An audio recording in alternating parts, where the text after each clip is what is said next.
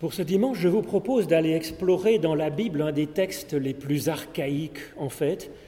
C'est dans l'histoire de Balaam. Alors l'histoire de Balaam est surtout connue pour euh, ce conte, assez, cette farce assez rigolote avec un âne qui parle et qui est bien plus prophétesse, cet âne, que cette ânesse que, que son maître qui est assis dessus. Mais dans cette histoire de Balaam, donc, qui court sur deux chapitres du livre des Nombres, il y a bien plus que cette petite farce.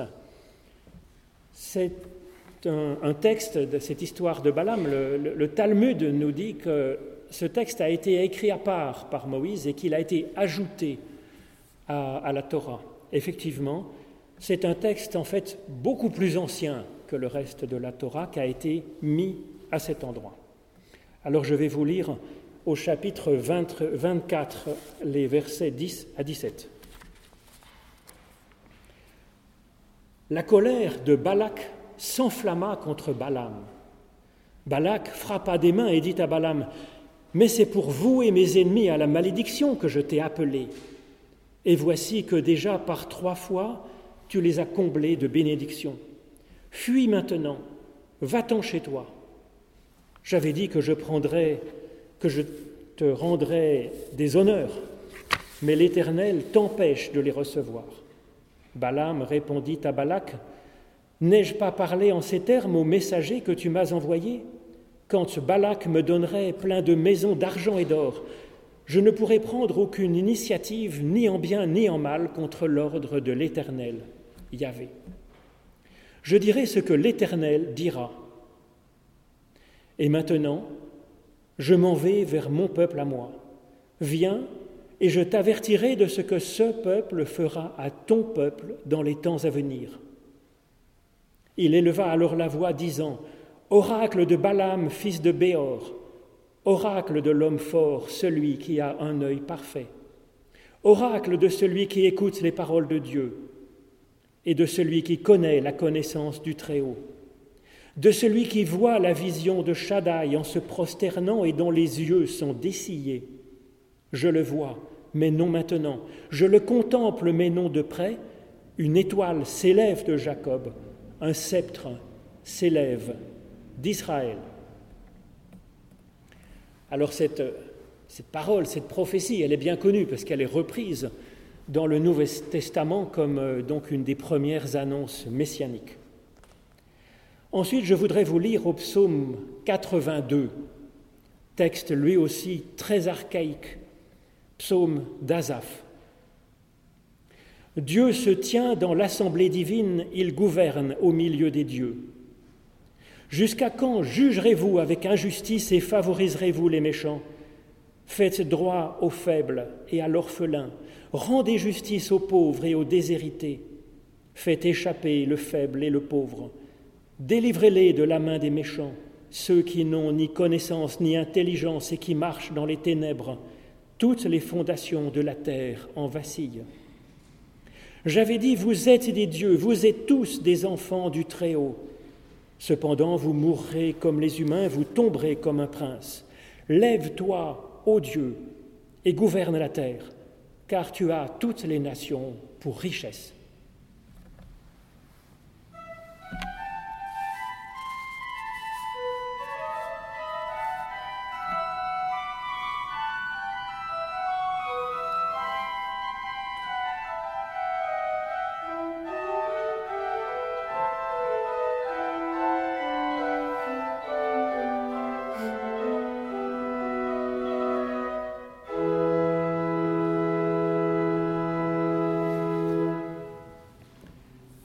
Balaam, fils de Béor, est donc connu par le livre des Nombres, mais il apparaît également dans une inscription qui a été découverte en Jordanie, non loin du Jourdain, dans un lieu qui s'appelle Deir Allah.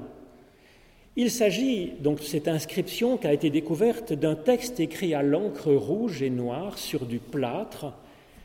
Il était sur le mur d'une école de scribes du 8e ou 9e siècle avant Jésus-Christ. Ce texte, donc, on a redécouvert, raconte que les dieux Elohim et Shaddai, donc qu'on découvre aussi dans le livre des Nombres, tentent de persuader Shamash, le dieu soleil, de ne pas maudire les hommes pour toujours. Et donc euh, Elohim et Shaddai parlent à Balaam. Cette inscription, redécouverte finalement, donne des renseignements sur le contexte de l'époque et permet de mieux comprendre les textes de notre Bible. Les textes de la Bible les plus anciens remontent à une époque où le monothéisme n'était pas encore en vigueur parmi les Hébreux. C'est ce que nous voyons dans ce texte avec Balaam qui s'adresse, qui reçoit la parole de plusieurs dieux. Et c'est ce que nous voyons également dans le psaume 82 que je vous ai lu, où Dieu, elle, préside une assemblée de dieux. C'est elle, le Dieu de la force, qui est mis en avant dans ce psaume 82 comme étant le principal et comme étant celui que choisit le psalmiste pour l'adorer, pour l'honorer. Il parle aussi de Élion, le Très-Haut, qui est, dit-il, le Père de tous les autres dieux, donc même de elle. Mais ce n'est pas Élion qui a les faveurs de l'adoration du psalmiste. Chacun choisit finalement quel Dieu il désire adorer. Dans l'histoire de Balaam, on voit que Balaam met en avant Yahvé. Alors, ça se prononçait en fait Yahou à l'époque, comme étant le premier et comme étant celui que l'auteur choisit d'adorer, d'honorer plus que les autres. Il reconnaît aussi les autres dieux, il connaît Elle, il connaît Elion, il connaît Shaddai. Chacun de ces dieux a pourtant sa part de révélation et même de bénédiction à Balaam et au peuple. Ce ne sera que des siècles plus tard que les Hébreux découvriront le monothéisme. Savoir quel Dieu au singulier ou quel Dieu au pluriel nous choisissons d'adorer, c'est fondamental. Que ces dieux existent d'ailleurs ou non en tant que puissance transcendante, c'est-à-dire comme être quelque part en dehors de l'univers matériel. Car de fait, très concrètement, nous sommes créés à l'image de ce que nous adorons. C'est ce que dit avec grande finesse la Genèse dans ce verset célèbre. Dieu dit Faisons l'homme à notre image selon notre ressemblance. On voit d'ailleurs dans ce verset que Dieu parle au pluriel. Soit que nous ayons ici un reste de Dieu présidant l'assemblée des dieux. C'est possible, bien que ce texte de la Genèse soit quand même beaucoup plus récent et très monothéiste, mais quand même ça a pu rester, comme dans le psaume 82. Ou peut-être que c'est à l'humain que Dieu s'adresse en lui disant, si tu veux, toi et moi, nous créerons ensemble un être humain, un vrai, libre et créateur, par la force du dialogue entre nous. En tout cas, c'est vrai. La personne humaine évolue sans cesse et elle est formée à l'image de ce qu'elle place dans son adoration, devant son regard, comme idéal auquel elle croit, qui l'inspire.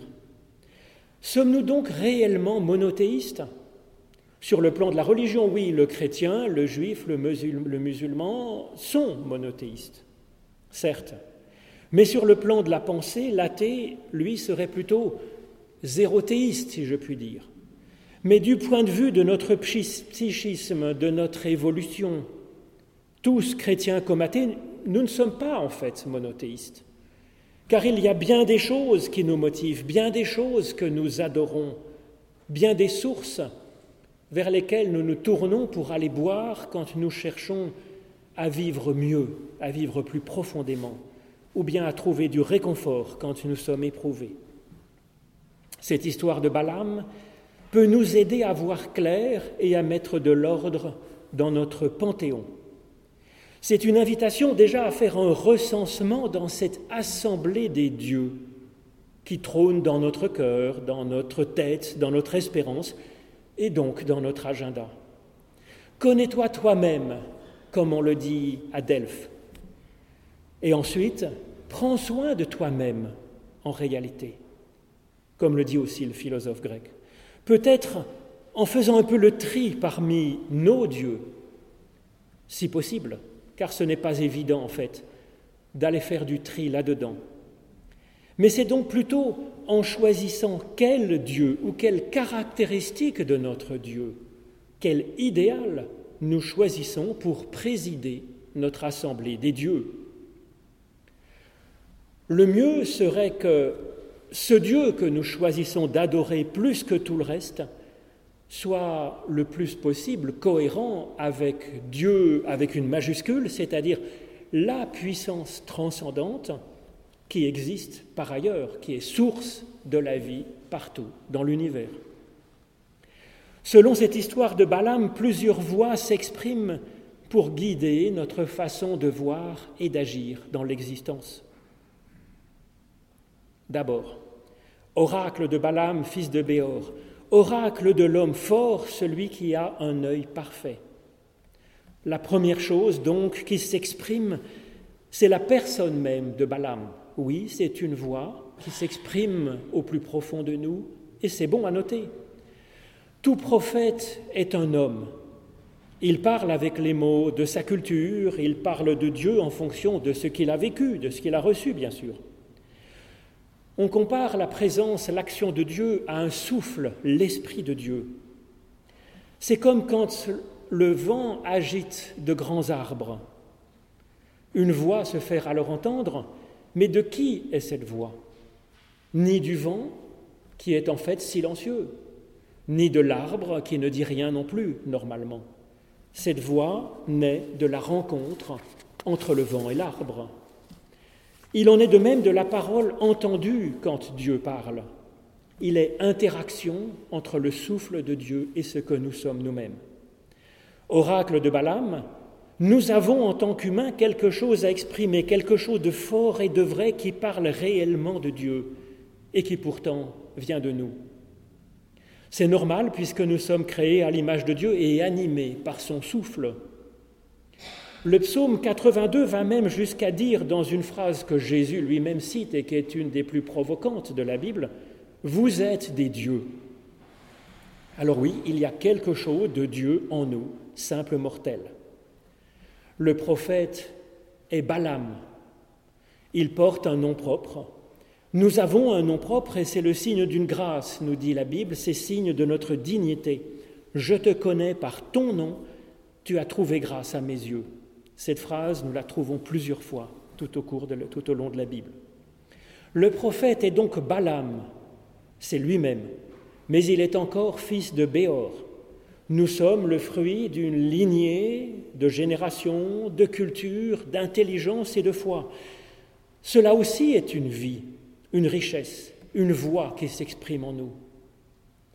Balaam est aussi un humain un humain doué d'une certaine force, nous dit ce texte. Notre corps, avec cette vie qui anime jusqu'à la moindre des cellules en nous, exprime quelque chose aussi. Il a son, sa voix dans cette assemblée des dieux qui parle en nous. C'est ainsi que Balaam, nous dit le texte, est celui qui a un œil parfait, tel quel avec euh, ces dons que nous avons, nous avons déjà une belle capacité de clairvoyance et donc de parole vraie. Il y a seulement un petit problème, nous dit ce texte, avec un seul œil, on ne voit pas en relief. Et Balaam ici a un seul œil. L'humain a une réelle clairvoyance, mais il ne voit et ne connaît par lui-même que la moitié de la réalité. Il faudra attendre la fin de la présentation pour que Balaam puisse voir par ses deux yeux, et nous verrons comment ces deux yeux vont finir par arriver à voir.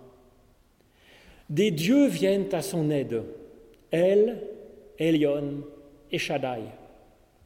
Pour nous, cela peut être trois façons dont le Dieu unique vient à notre aide. Mais ce n'est pas un hasard s'il y a ici trois dieux dans ce panthéon, puisque le chiffre 3 a toujours évoqué ce qui est divin dans la culture euh, de la région, culture mésopotamienne. Nous avons donc d'abord Elle, oracle de celui qui écoute les paroles de Elle, de Dieu. Elle, c'est le Dieu fort, le Dieu créateur de la Genèse, qui distingue entre la nuit et le jour, entre le sec et le mouillé, c'est le Dieu sage qui dit ce qui est juste et bon. Et écoutez, écoutez, c'est le commandement essentiel proposé par Moïse dans le Deutéronome. Tout simplement se mettre à l'écoute de ce que Dieu dit à notre conscience. Il n'est même pas ordonné d'entendre Dieu, heureusement, ni d'être d'accord, mais seulement de se mettre à l'écoute. Et c'est excellent. Pourtant, ce n'est qu'un début. Nous avons ensuite oracle de celui qui connaît la connaissance du Très-Haut. Voici donc Elion. Elion, le Très-Haut, le plus haut, littéralement. Selon ce texte, il évoque l'intelligence que Dieu nous apporte. Si l'écoute est première, apportant ce que l'on pourrait appeler la révélation, s'ajoutant à notre propre vision du monde, Elion, le Très-Haut, nous donne la capacité de faire quelque chose de la connaissance, avec intelligence, avec discernement et avec bon sens. Jésus lui aussi insistera sur cette réflexion personnelle, cette intelligence que nous avons. Le fait que cela soit considéré comme supérieur même à la rigueur de la loi et du dogme qu'incarne elle, c'est remarquable. Mais il y a encore quelque chose de supérieur, nous dit cette histoire de Balaam. Oracle de celui qui voit la vision, de Shaddai en se prosternant et dont les yeux alors sont dessillés. Ce nom même de Shaddai a toute une histoire dans la traduction de nos Bibles. Car quand les Grecs ont traduit la Bible hébraïque vers 300 avant Jésus-Christ, le sens du mot Shaddai s'était peut-être perdu depuis des centaines d'années, puisque les Hébreux étaient devenus monothéistes et qu'ils n'adoraient plus le Dieu Shaddai. Ou peut-être que les traducteurs en grec ont fait semblant d'avoir oublié ce que ça voulait dire, pour mettre ce qui était en avant, pour mettre en avant ce qui était pour eux plus digne de qualifier Dieu. La toute-puissance, celle de Zeus, le grand Dieu des Grecs, et donc dans bien de nos traductions, Shaddai, El Shaddai est traduit par le Dieu tout-puissant. Mais c'est une mauvaise traduction. On l'a redécouvert, mais on le savait déjà, bien sûr, donc sur l'inscription de Deir Allah, à l'époque de Balaam, Shaddai était une déesse bien connue, comme euh, on le voit donc sur cette inscription, mais retrouvée aussi dans des sites archéologiques de l'âge du bronze avec une petite statuette féminine, avec bien en évidence une paire de seins, ou même plein de seins qui couvrent entièrement tout son torse. Shaddai, c'est la déesse de la fécondité, c'est une déesse nourricière.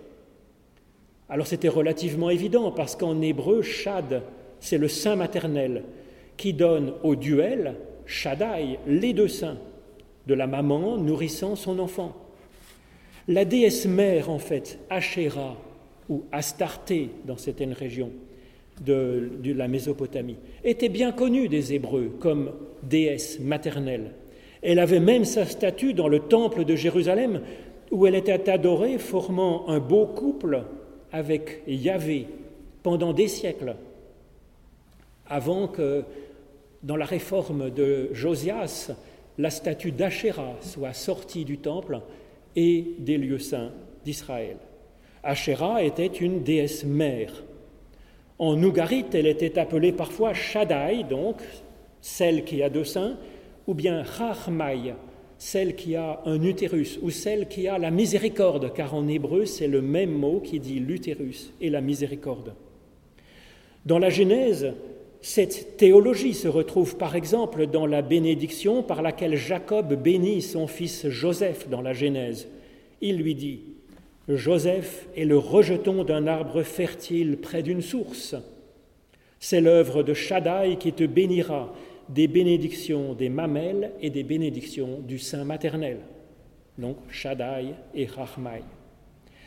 C'est le roi Josias qui imposera aux Hébreux en 622 donc de n'adorer plus qu'un seul Dieu, en faisant une synthèse théologique très intéressante entre Dieu, elle, et Yahvé, ce qui est absolument génial en fait, et qui devient la confession de foi fondamentale des Hébreux, redite par Jésus, Écoute l'Éternel, ton Dieu, l'Éternel est un, à la fois Yahvé et elle. Du coup, Yahvé héritera des qualités du couple qu'il formait avec Asherah. On le voit appelé El Shaddai en tant que éternel, Yahvé, qui a de tendres soins pour ses enfants, qui les nourrit, qui les allaite comme un bébé. Et il est El Chahum, c'est-à-dire le Dieu qui donne la vie par sa miséricorde, par sa Chacham, par cette tendresse maternelle. C'est bien. Il n'empêche que la question demeure, et elle est même plus aiguë encore quand on devient monothéiste. Qui est-ce qui l'emporte en Dieu parmi ses qualités essentielles? La force du bulldozer juste qui trace une route, l'astuce du génie de l'intelligence ou la tendresse de la maman. Eh bien, d'après Balaam, c'est la tendresse maternelle, c'est Shaddai qui donne la vision des deux yeux.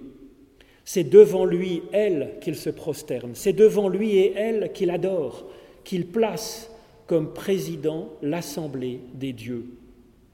Alors c'est remarquable que ce soit plus la nourricière Shaddai que, que celle qui, qui porte un enfant, que la génitrice, qu'il valorise ainsi en l'Éternel. Comme si notre personne était déjà complète, qu'il ne nous manquait rien, juste un petit peu de croissance, juste un peu d'être éduqué. Ce qui nous manque, c'est juste de grandir et pour cela nous avons besoin par-dessus tout de tendre soins de l'Éternel, comme ceux d'une maman.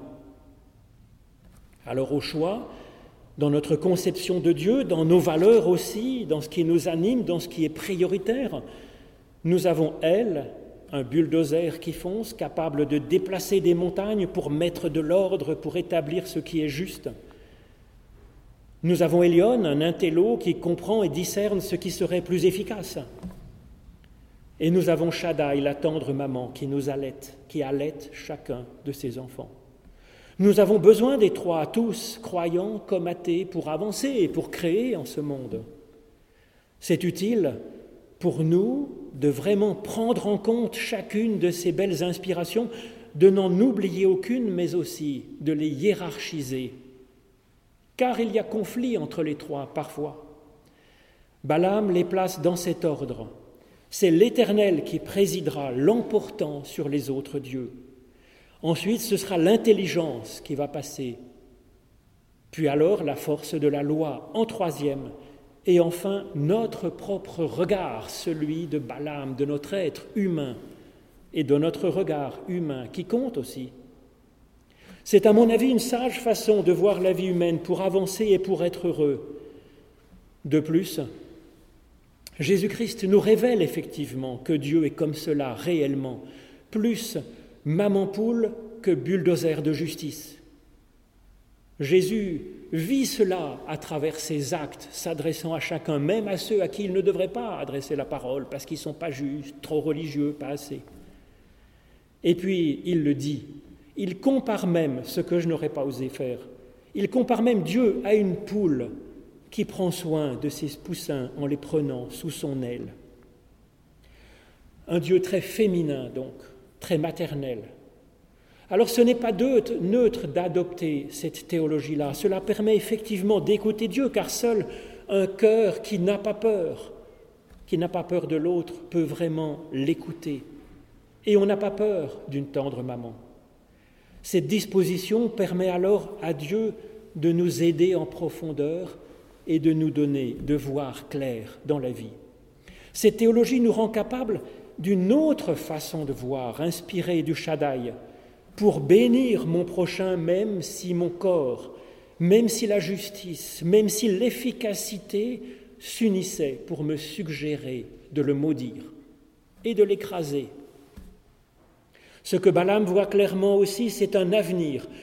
Il ne voit pas l'avenir au sens où il pourrait prédire ce qui va arriver demain, mais il voit qu'il y a un avenir. Un avenir clair et puissant comme l'amour manifesté en Christ, une étoile et un sceptre pour nous. Amen.